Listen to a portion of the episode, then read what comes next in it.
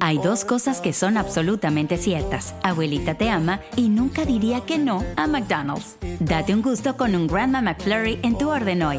Es lo que abuela quisiera. En McDonald's participantes por tiempo limitado. Bienvenidos al podcast de Buenos Días América, la revista radial más completa para los hispanos. Política, salud, economía, tendencia y deporte son algunos de nuestros temas. Bienvenidos.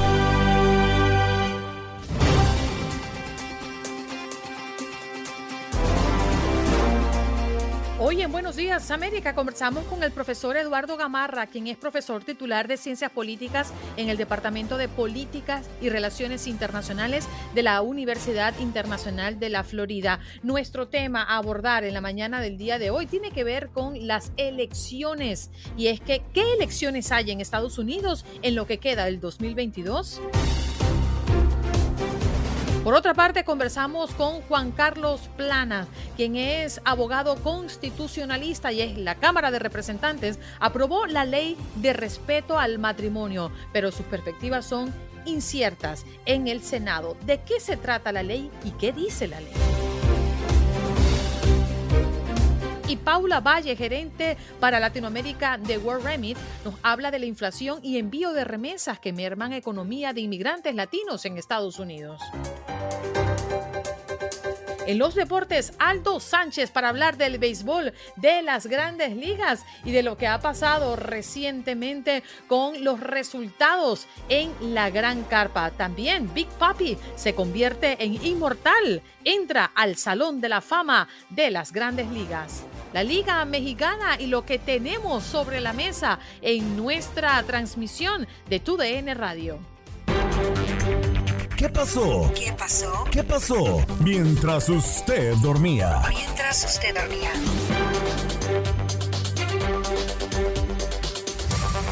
Biden mejora, pero aún siente dolor de garganta por el COVID-19, es lo que reporta su médico.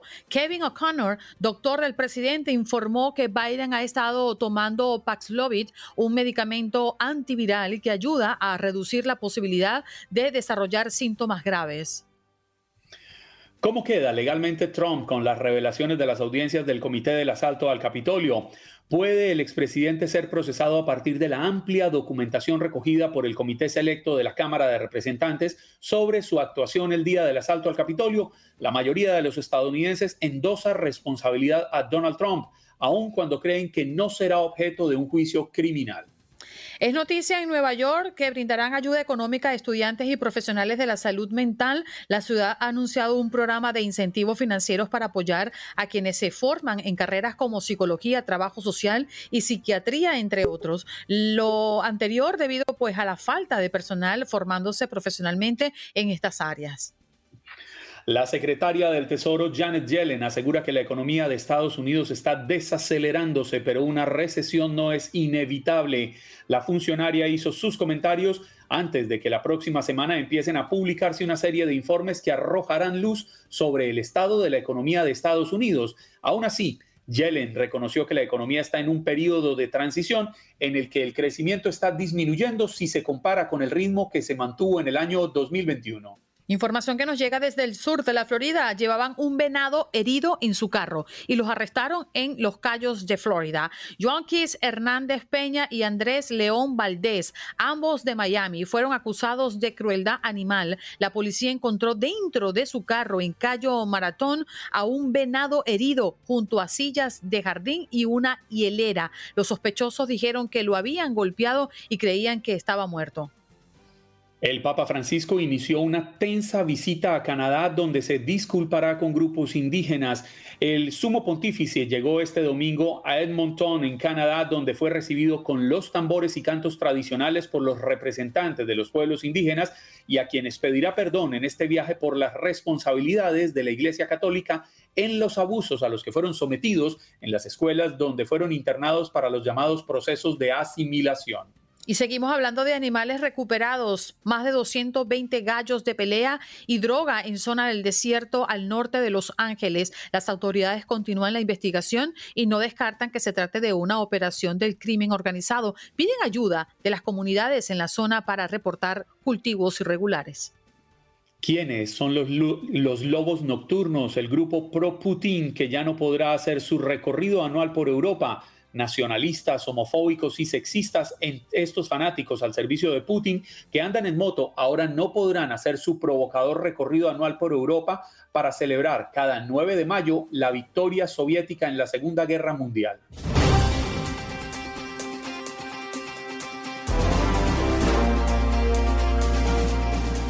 De inmediato saludamos a nuestro próximo invitado. Bueno, es de la casa, el profesor Eduardo Gamarra, profesor titular de Ciencias Políticas en el Departamento de Política y Relaciones Internacionales de la Universidad Internacional de la Florida. Muy buenos días. ¿Cómo está, profesor?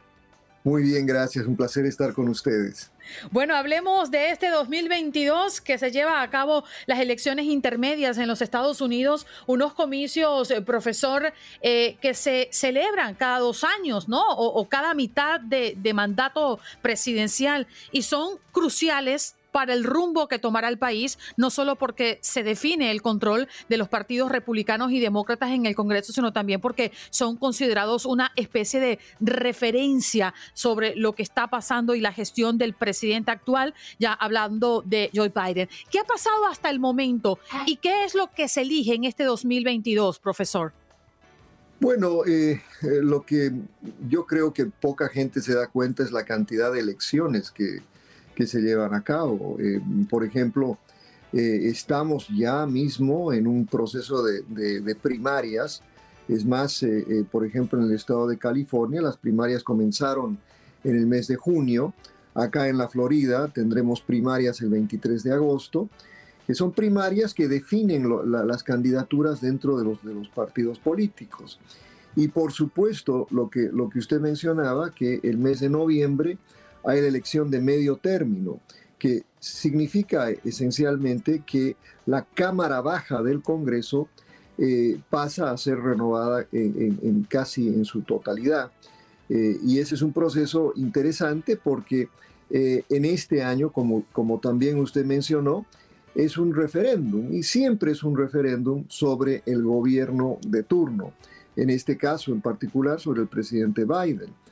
Generalmente lo, que los politólogos estudiamos son tendencias históricas eh, en estas, en, estas eh, elecciones eh, de medio término y generalmente el partido que está fuera de gobierno gana una buena parte de los escaños, a veces una gran cantidad.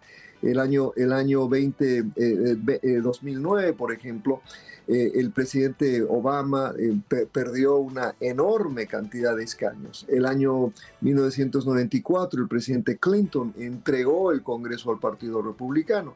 Hoy se espera que el Partido Republicano tenga una muy buena posibilidad de ganar no solo la Cámara Baja, sino la Cámara Alta. Eduardo, la pregunta que hoy muchos se hacen es, ¿Qué tanto margen de gobernabilidad le quedaría al presidente Joe Biden, entendiendo que en este momento las mayorías que tiene pues realmente están muy ajustadas y parte de sus principales planes de gobierno, como por ejemplo la, propuesta de una reforma migratoria, de legalizar a más de 11 millones de indocumentados, pues se ha quedado en el camino y ya casi que le cerraron las puertas. Ahora, de aquí en adelante, para esta mitad que le quedaría, pues estaría en una situación más difícil Absolutamente. Eh, es más, eh, en una situación extraordinariamente compleja, eh, no solo por las iniciativas que no logrará aprobar, por ejemplo, en el contexto que vivimos hoy, donde todos los días vemos que el impacto del cambio climático ya no es una abstracción, no es una cosa que nos afectará en 10 años, pero algo que nos está afectando ahora, pero toda la agenda de, para digamos, luchar contra el cambio climático, la agenda del, presidente Biden está básicamente suspendida y probablemente no lograremos avanzar en eso. Pero más allá de eso, eh, estamos en un, vivimos en un país tan polarizado, tan dividido, que eh, los republicanos, si logran ganar control de ambas cámaras, prometen inclusive llevar al presidente Biden a un impeachment. Y eso, por supuesto, eh, yo creo que no es una buena noticia, no solo para el presidente Biden, sino para el país, porque crea una inestabilidad y un riesgo político para nosotros. Andreina, el micrófono, por favor. Disculpe. Em, decía que de los 50 estados actualmente hay 27 gobernadores republicanos y 23 gobernadores demócratas. Y de los 50 estados, 36 están en disputa el próximo mes de noviembre, incluidos varios que podrían desempeñar un papel importante en las elecciones del 2024. Para usted, eh, ¿qué considera esas eh, gobernaciones mm, críticas? ¿Cuáles son? Bueno, hay, hay varias, ¿no? Eh, pero en, particular eh, la gobernación de la Florida, por ejemplo, es una gobernación crítica porque el actual gobernador, que probablemente será reelegido, las encuestas nos, nos dicen eso, pero es también probablemente la única persona en el Partido Republicano con una verdadera eh, posibilidad de luchar eh, la candidatura al expresidente Trump.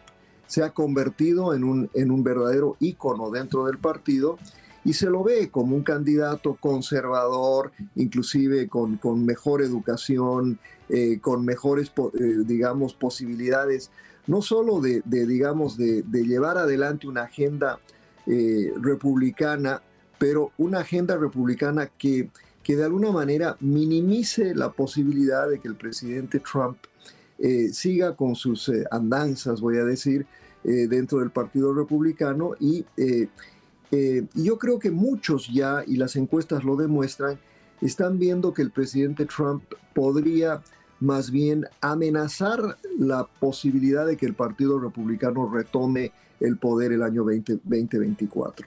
Entonces, la competencia por la gobernación en la Florida es clave, pero más con, con vistas a lo que podría ser el, señor DeSantis el año 2024.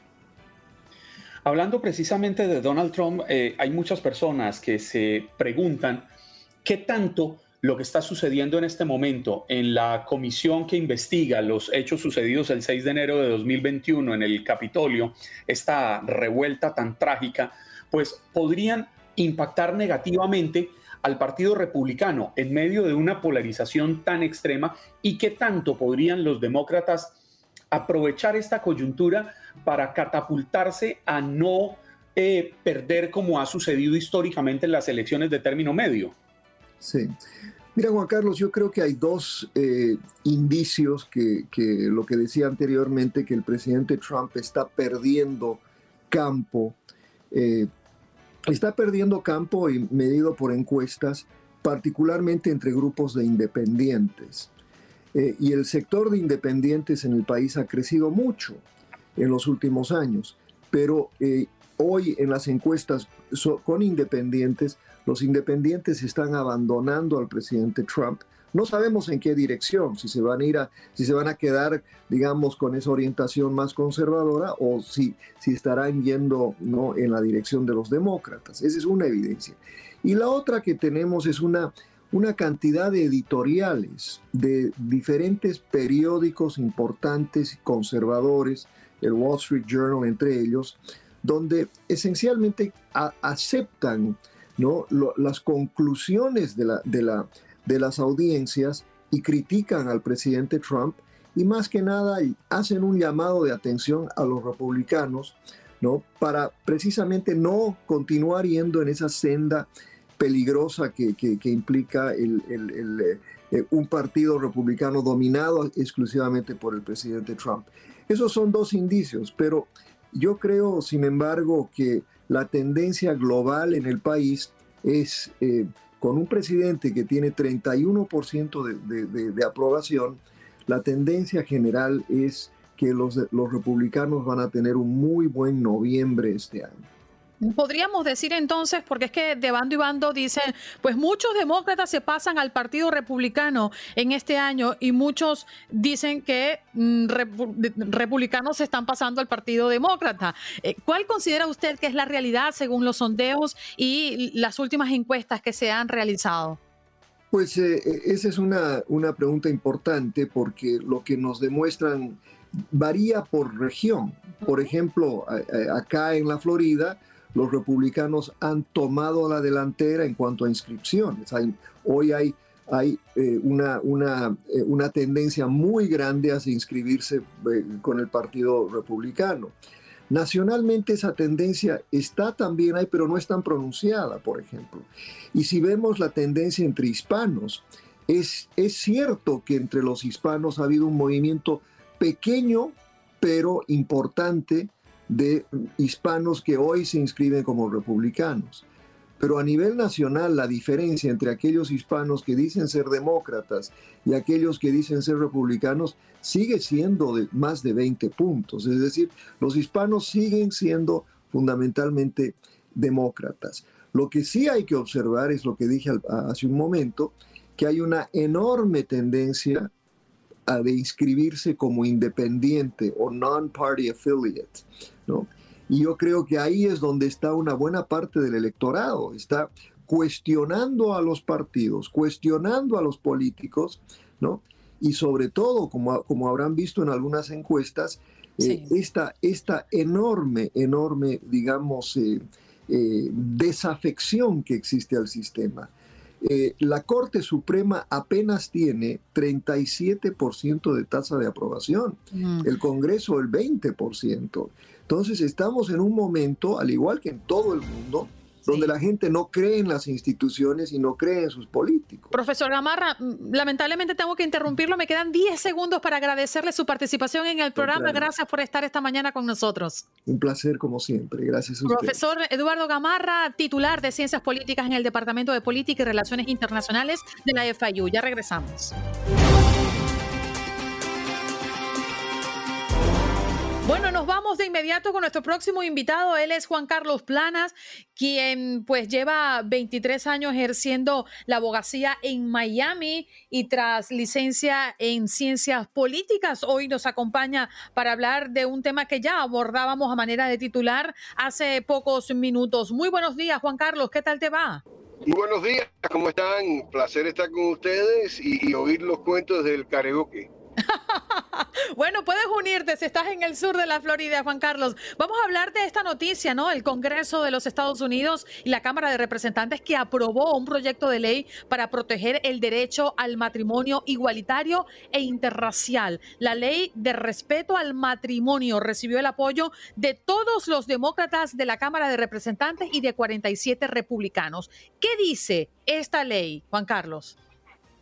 Mira, básicamente el, temor después que la Corte Suprema, em, tú sabes, sacó la decisión de Roe versus Wade, toda esa decisión se había basado en, la enmienda 14.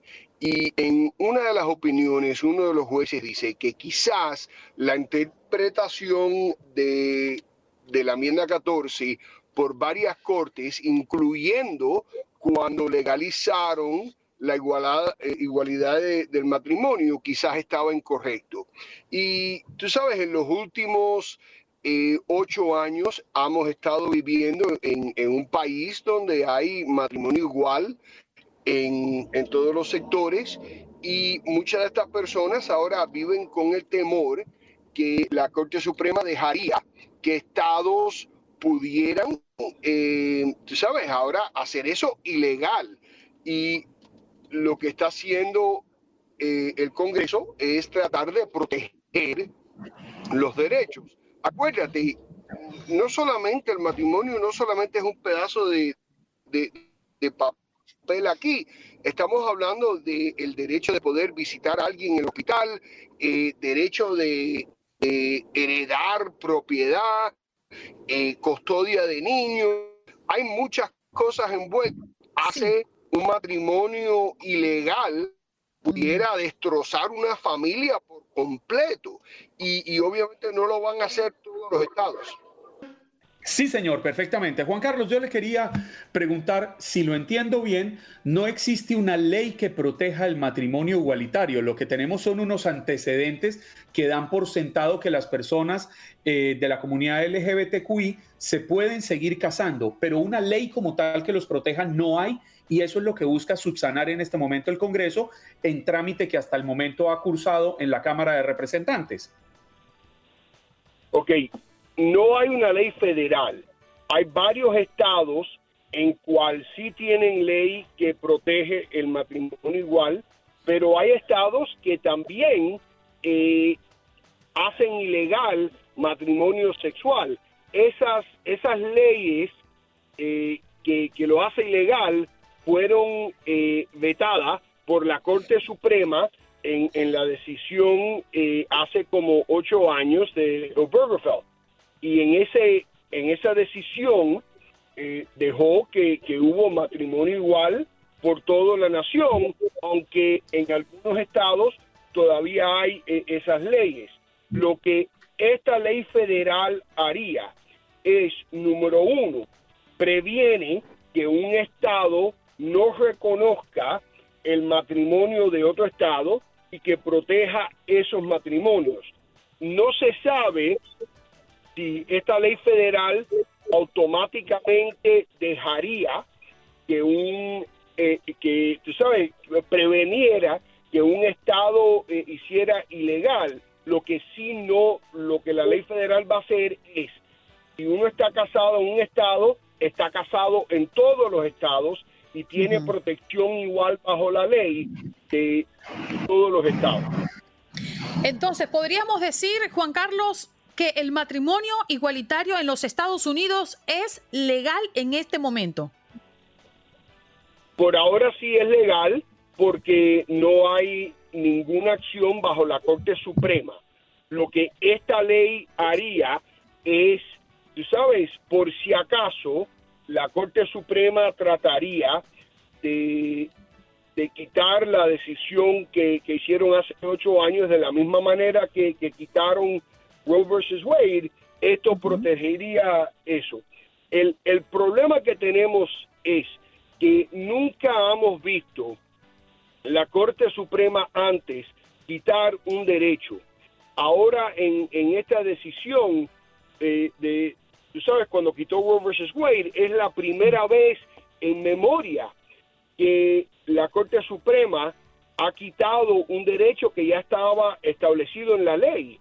Y por eso es que, que hay este temor y por eso es que hay la necesidad de pasar esta ley para proteger el, eh, el matrimonio igual.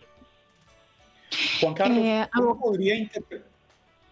No, quisiera, quisiera preguntarle si uno podría interpretar que en este momento hay ciertas líneas que no se están eh, respetando, si quisiéramos darle un nombre, porque me daría la impresión que la Corte Suprema de Justicia estaría legislando y esto es un papel netamente exclusivo del Congreso de la República, la Corte a impartir justicia, el Congreso a legislar pero con estos cambios que se están dando y por el Congreso no haber estado cumpliendo con su papel al legislar en temas sensibles, pues tiene que entrar la Corte a hacerlo y se, se cruzan estas líneas que no deberían.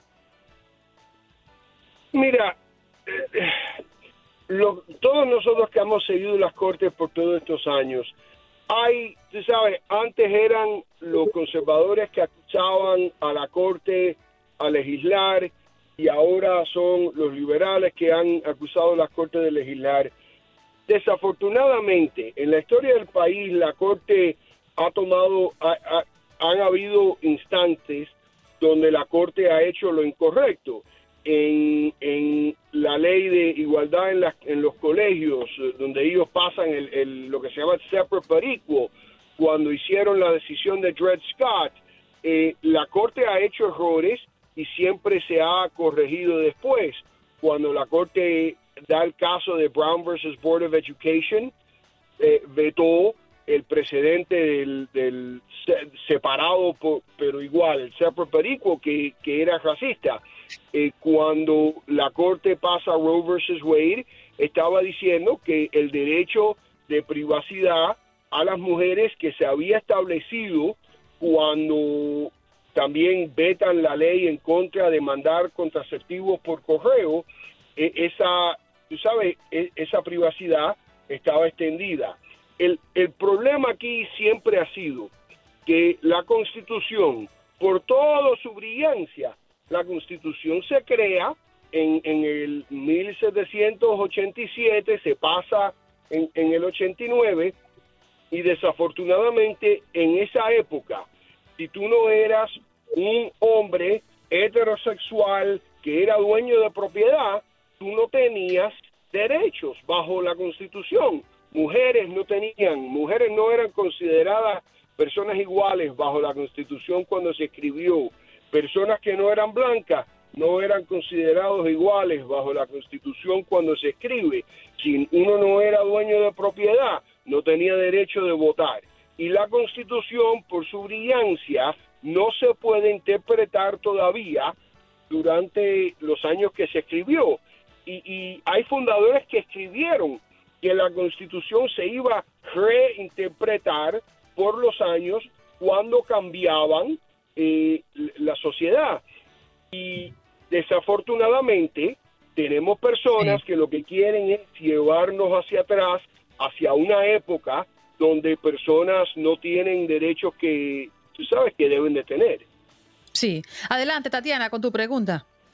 Bueno, básicamente quería decirle eso, abogado, que esto es como retroceder, porque no solamente em, esto es como que el Congreso está tratando de, proteger a, las parejas eh, homosexuales o, de diferente, del mismo sexo, sino también, por ejemplo, el uso de los anticonceptivos, eh, la, intimidad del mismo sexo antes del matrimonio o incluso eh, el matrimonio interracial. Mira, e, es que, tú sabes, yo nunca hubiera pensado que estuviéramos viviendo en, en un tiempo como estamos viviendo ahora. Todas las mm. cosas que tú acabas de mencionar deben de ser cosas que son libertades y, son cosas de, privacidad. No me deben, si, yo estoy en desacuerdo con alguna de esas cosas, a mí no me debe de importar si otras personas lo están haciendo. Pero ahora el, el movimiento conservador ya ni es conservador, porque, tú sabes, por definición, un conservador lo que quiere es que el gobierno no, no toque nada de esto. Pero ahora... sí. Lamentablemente el tiempo se nos agotó y nos queda 20 segundos para agradecerle su participación esta mañana. Nos hubiese encantado tener más tiempo para conversar con usted. Un abrazo. Muchas gracias. Adiós. Allí lo escuchaban a Juan Carlos Planas, quien es pues abogado desde Miami y tiene licencia en ciencias políticas. Allí lo escuchábamos.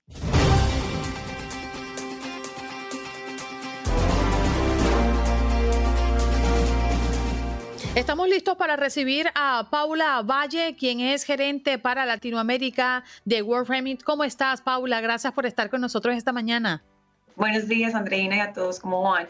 Muy bien, acá hablando de bien tempranito porque se lo planteábamos a nuestra audiencia como pregunta del día, la inflación y el envío de remesas que están mermando, ¿no? La economía de inmigrantes latinos en Estados Unidos. Sabemos que se han incrementado los productos de la cesta básica, el precio de la gasolina, los alquileres, esto todo está por las nubes, pero también hemos llegado a este país con uno de los propósitos claros y es ayudar a nuestra gente en nuestros países.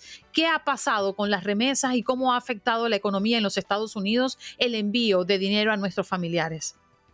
Claro que sí. Eh, en World Remit hicimos una encuesta a más de mil remitentes de remesas desde Estados Unidos, Australia e Inglaterra y encontramos que el 78% de estas personas que fueron encuestadas estuvieron de acuerdo en que el coste de vida que tienen ellos en esos países ha aumentado y a su vez también el de las familias y las personas que reciben, ¿cierto? Entonces digamos que este fenómeno de la inflación está sucediendo no solo en la originación, sino en la recepción.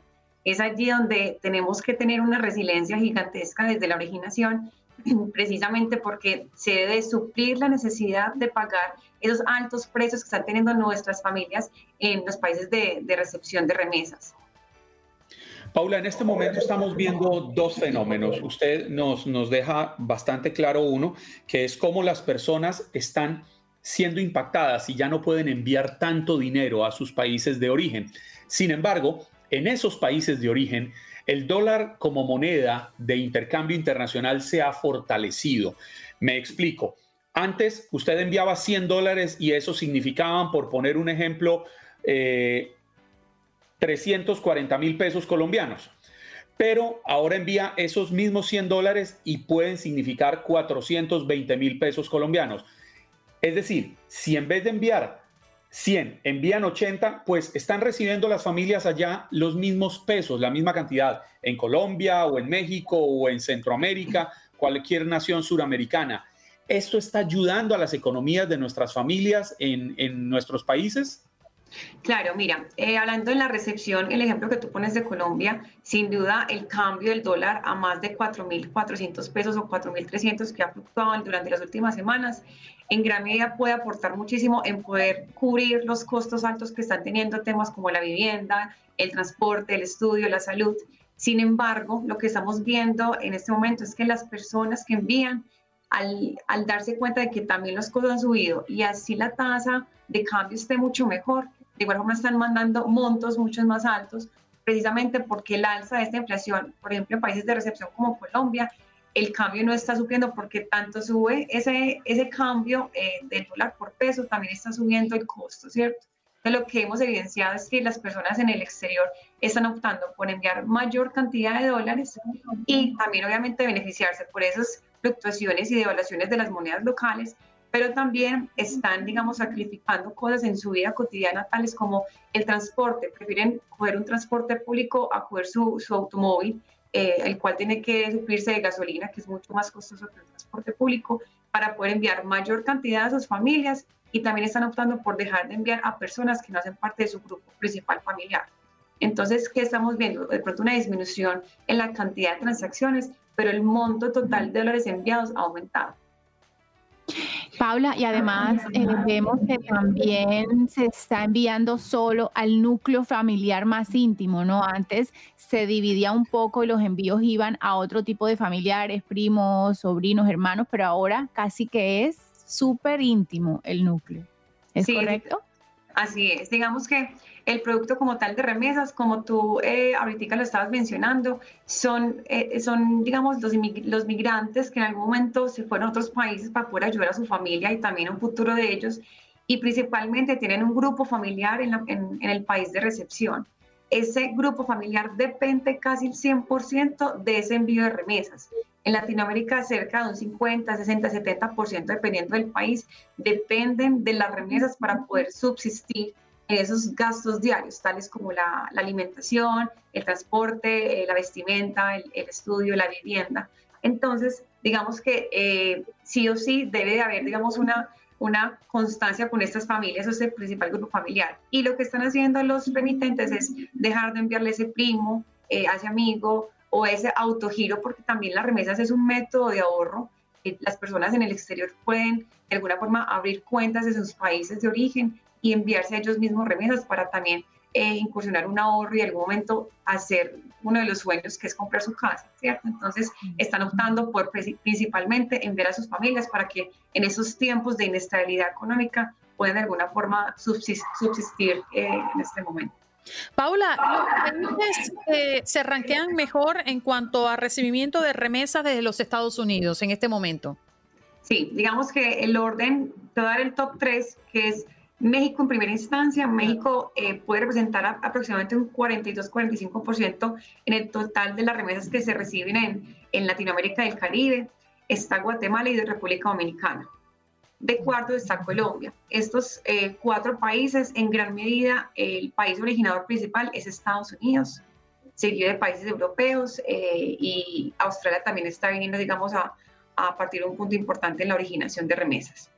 Interesante. Sabe que yo siempre me he preguntado, es claro el impacto económico que estas remesas generan en nuestros países. Por ejemplo, en México, por mencionar uno, eh, el más grande, como usted bien lo explica, pues casi que las remesas son el principal ingreso económico de la nación. Sin embargo, quería preguntarle si ese envío de remesas genera algún impacto negativo aquí en Estados Unidos. No, de alguna forma es, hace parte del poder adquisitivo de las personas en la originación, ¿cierto? Las personas en el exterior es un trabajo que obtienen, eh, sea de forma pues como formal o informal, y envían el dinero. Ellos en el exterior, si tienen pues claro temas de impuestos, de temas locales de cada país, dependiendo del país donde estén, sea Estados Unidos, Europa, pero en temas negativos no, precisamente es un trabajo normal en el cual ellos prefieren enviarlo que gastarlo en su país donde están ubicados. Entonces, por dar un ejemplo, una persona en Estados Unidos que migró, un mexicano que está en Estados Unidos, trabaja y lo más común en este momento son temas de construcción, en varias cosas que hemos encontrado, también hay mujeres que, que migran y envían a sus familias y ellos prefieren no ahorrar para comprarse una casa en Estados Unidos, sino que envían a México a sus familias o a ellos mismos para de alguna forma ahorrar, porque muchas veces el sueño americano, ¿cierto? De alguna forma es irme, trabajar, ahorrar y regresar a mi país eh, triunfador de alguna manera. Triunfador es como poder comprar mi hogar, o haber poder pues, salir adelante con mi familia y con lo que en alguna vez quise llegar a alcanzar. Porque además, Paula, la crisis está en todas partes. La pandemia nos ha tocado a todos y obviamente una economía como la de Estados Unidos es mucho más em, eh, sustentable para familias que pueden buscar algún otro trabajo, un trabajo extra y cubrir aquello que no pueden pagar gracias a la inflación y el aumento de los precios, pero en nuestros países sigue acrecentándose la crisis. Entonces podemos decir que hoy por hoy las personas que envían dinero a sus países, al menos en los Estados Unidos, han incrementado eh, la cantidad de, de dinero en medio de esta pandemia y específicamente en este mismo año 2022? Así es, sin duda lo han hecho. Tú pones un ejemplo muy importante y es la pandemia. La pandemia, eh, comparado a un 2020 con un 2021, el crecimiento de, la recepción de dólares por concepto de remesas fue de 24% en la región, ¿cierto? Fue increíble. Y como tú lo dices, economías como la de Estados Unidos versus las de Latinoamérica tienen de alguna forma un desarrollo que permite generar eh, oportunidades o distintas soluciones, por ejemplo, subsidios. Estados Unidos en su momento optó por otorgar subsidios en momentos difíciles a personas que no podían desplazarse a ejercer sus trabajos, pero de alguna forma apoyó a esas personas. Muchos de los originadores de las transacciones usaron esos subsidios para poder seguir enviando remesas a sus familias, porque precisamente estamos en un momento donde las personas no pueden tener contacto y la mayoría de las personas emigrantes, sobre todo las mujeres, tienen trabajos que son relacionados con el contacto, sean temas de restaurante, temas de atención y servicio a los clientes. Entonces, sin duda las economías como Estados Unidos aportaron muchísimo a, mantenerse de alguna forma la economía latinoamericana y las vidas de las familias en, en la recepción. Sí. Paula, se nos acaba el tiempo, pero muchísimas gracias por conectar con nosotros esta mañana. Es muy interesante escucharte porque podríamos pensar que eh, lo que está pasando con la economía en los Estados Unidos, la inflación y el alto costo de los productos y servicios podrían estar mermando la cantidad de dinero que sale como remesa para nuestros países, pero no, la realidad es distinta y hoy nos las viniste a aclarar acá en el programa. Un abrazo y que tengas lindo día, Paula. Igualmente, feliz día para todos, que estén muy bien. Allí escuchábamos a Paula Valle, gerente para Latinoamérica de World Remit, pues acompañándonos hablando de las remesas, ¿eh? que están eh, en números muy claros, definitivamente. La transferencia de dinero a familias, pues a nuestros países de orígenes, continúa siendo una tendencia a la alza. Estás escuchando el podcast de Buenos Días América, la revista radial más completa para los hispanos. Escúchanos en las diferentes plataformas: Euforia, Spotify, TuneIn y iHeartRadio. Tu DN Radio. Vivimos tu pasión. Como dicen los grandes, la liga se gana partido a partido. Partido a partido. En Buenos Días América, Contacto Deportivo.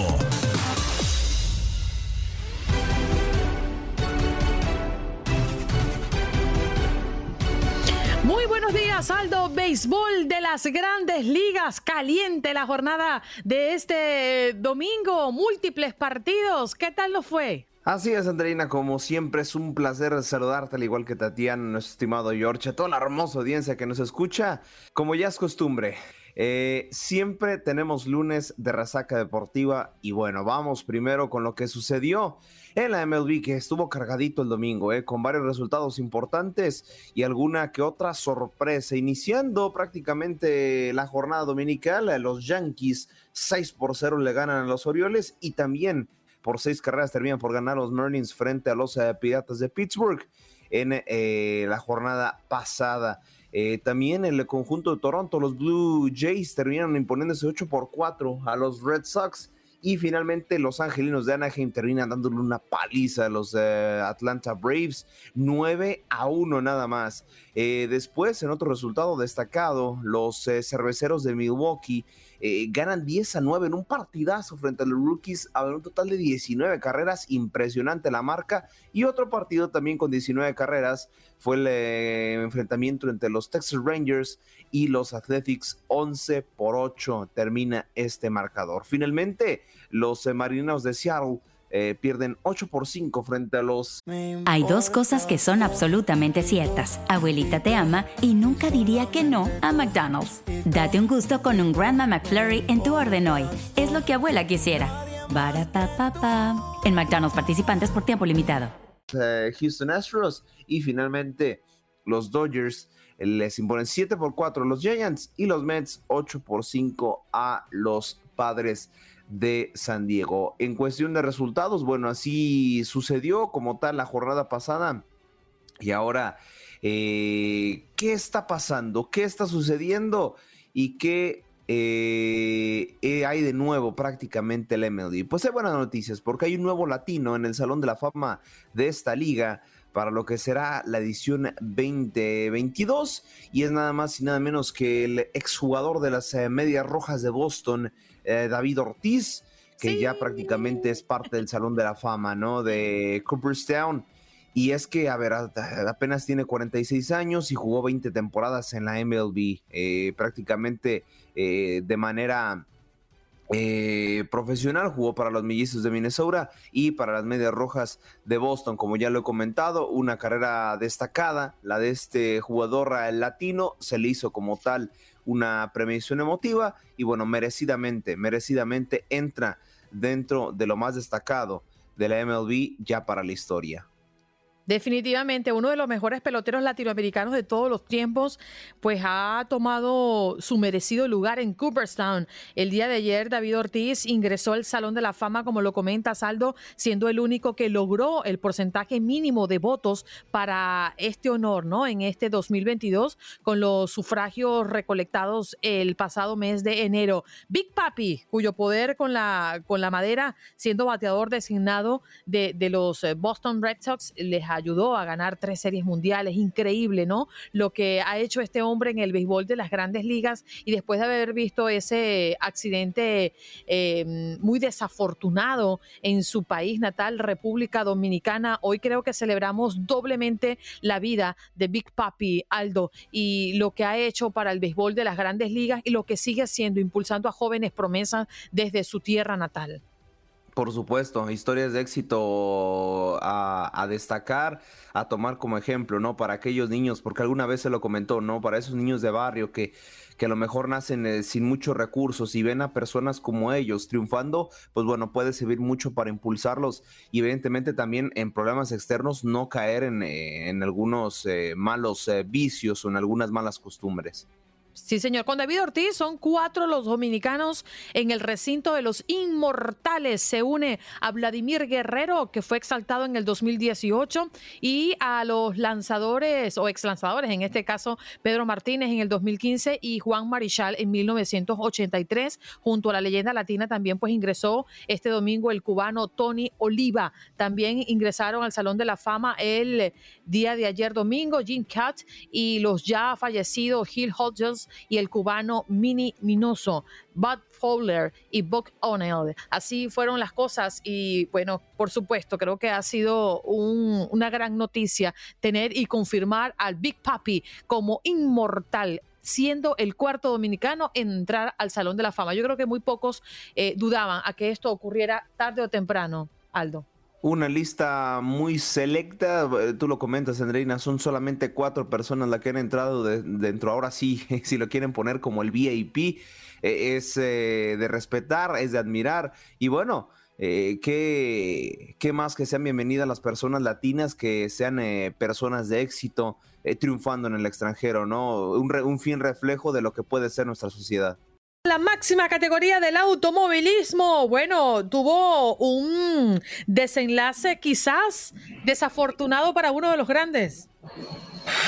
Sí, así es, Andreina. El, eh, Gran Premio de la France eh, se llevó a cabo el día de ayer, dejando como ganador a uno de los representantes de los Toros Rojos. Estamos hablando de Max, perdón, eh, Verstappen en la primera posición ganando 25 puntos, seguido por Lewis Hamilton, que ha sido de las mejores actuaciones que ha tenido desde inicios, ¿no? De lo que viene siendo la Fórmula uno de los grandes premios. Y bueno, en tercer lugar te queda su compañero también Russell con 15 eh, unidades y cerca, cerca de lo que viene siendo el podio se quedó Sergio Checo Pérez con solamente 12 puntos y finalmente el eh, buen piloto español Carlos Sainz eh, Jr.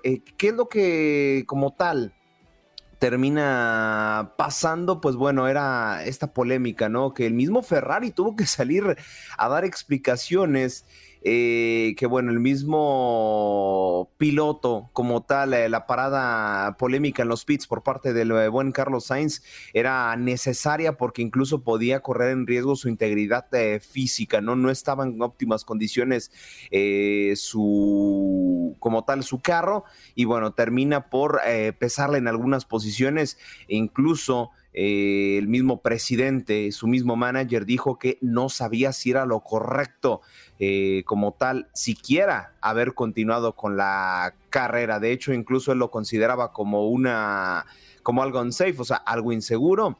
Y además también me gustaría analizar lo que comentaban en conferencia de prensa, ¿no?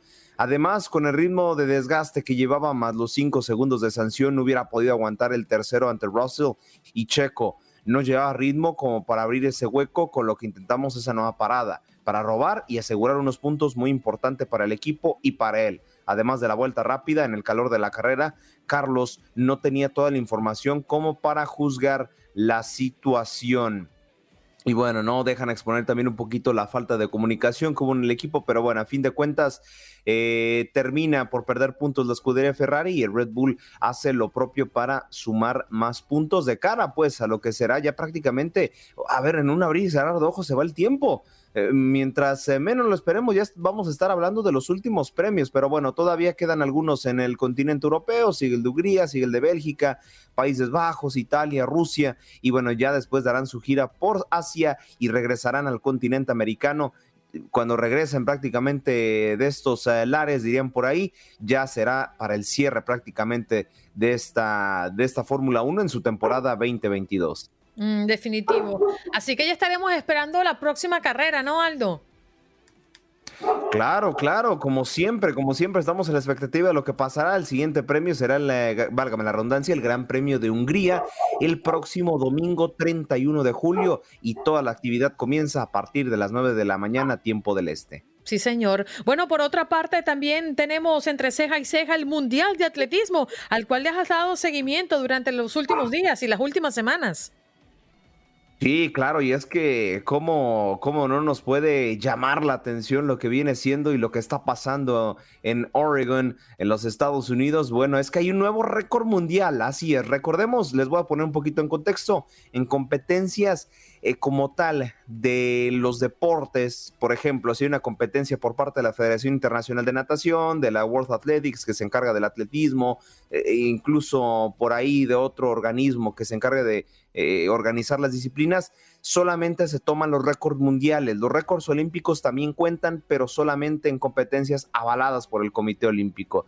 Y bueno, en esta ocasión la nigeriana Toby Amusan termina por eh, hacer un nuevo récord mundial de los 100 metros con vallas. Ojo por ahí, eh, porque sumó un total de 12 segundos con 12 milisegundos, venciendo a la anterior eh, poseedora de este récord, la estadounidense Kendra Harrison, que había logrado una marca de 12.20 milisegundos en 2016. Así que bueno, seguimos con buenas noticias. La ligeriana, reitero, rompe récord.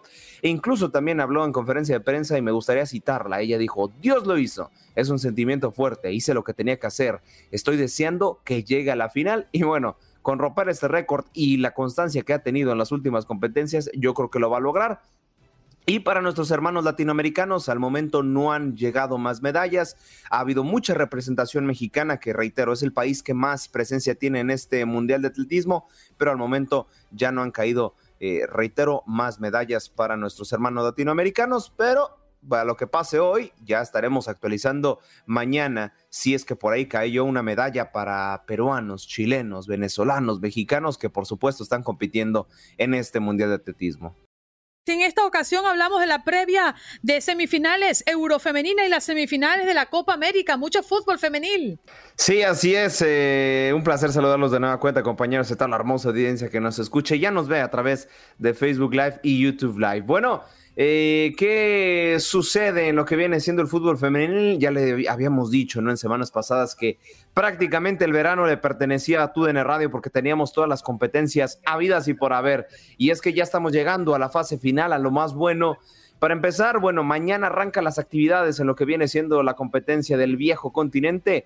Inglaterra que viene de romper récords en fase regular, de hacer una prácticamente una planadora a lo largo del torneo, estará recibiendo a la selección sueca que viene de eliminar en un partido cerradísimo a la selección de Bélgica. Y para el miércoles me parece el duelo más atractivo y parejo, porque bueno, Alemania estará enfrentándose a Francia en lo que será la otra semifinal.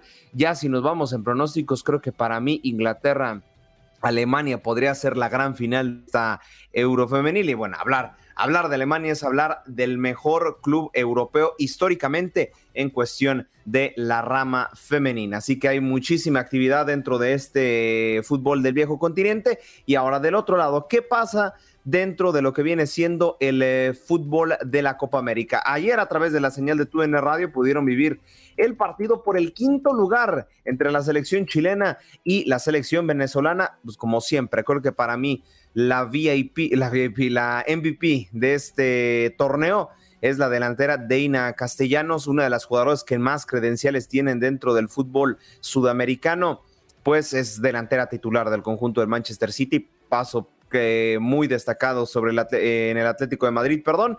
Desafortunadamente para el conjunto de la Vino Tinto eh, pierden en penales y con eso se quedan fuera como tal de lo que viene siendo los Juegos Panamericanos. Y ya lo que viene siendo actividad caliente, actividad fuerte, hoy en punto de las 8 de la noche tiempo del Este, Colombia estará recibiendo a la selección argentina para definir a las primeras finalistas de lo que será la Copa América Femenil. Y del otro lado, Brasil estará recibiendo a Paraguay esto mañana a la misma hora, 8 del Este, 7 del Centro para definirlo la última invitada a la gran final de la Copa América. Así que todavía, todavía no termina el verano, viene lo mejor, viene lo más importante dentro, claro, de lo que viene siendo el fútbol femenil. Y comparto la opinión de Nidia Orozco, dice, está buenísimo el fútbol de las mujeres, bravo. Así, jovencitos, Aldo, gracias por darnos las noticias de fútbol. Por aquí te lo agradecen, Aldo.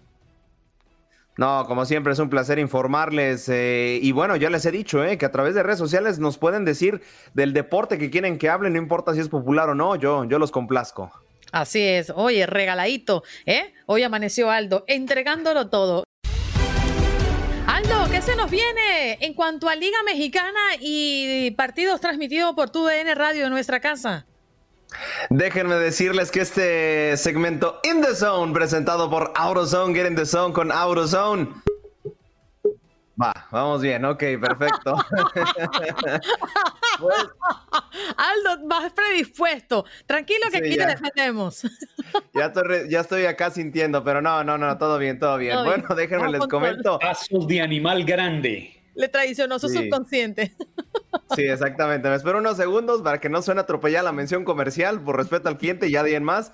Vámonos pues. Pero eh, para comentarles que en la pasada jornada sabatina, nuestro sábado futbolero de TUDN Radio, el conjunto bicampeón del fútbol mexicano, los rojinegros del Atlas, terminaron con un eh, jugador expulsado y perdiendo el partido 2 por 0. Y me gustaría, eh, como tal, para la gente que nos escucha y para la gente precisamente que nos ve a través de nuestro Facebook Live, eh, darles un pequeño apoyo visual de la jugada polémica del partido. Y es que, bueno, como podrán ver, eh, la jugada es donde Camilo Vargas va saliendo justo a, unos cuantos metros fuera del área y ahí André Pierre Gignac termina por sacar un disparo fuera del área, pero aquí es donde viene la polémica. El mismo arquero colombiano se hace el desentendido, ya muchos jugadores de Tigres, hay la expulsión, el árbitro central lo vio de muy buena manera, Pero, eh, bueno, vienen los reclamos, toda la afición se mete con el equipo.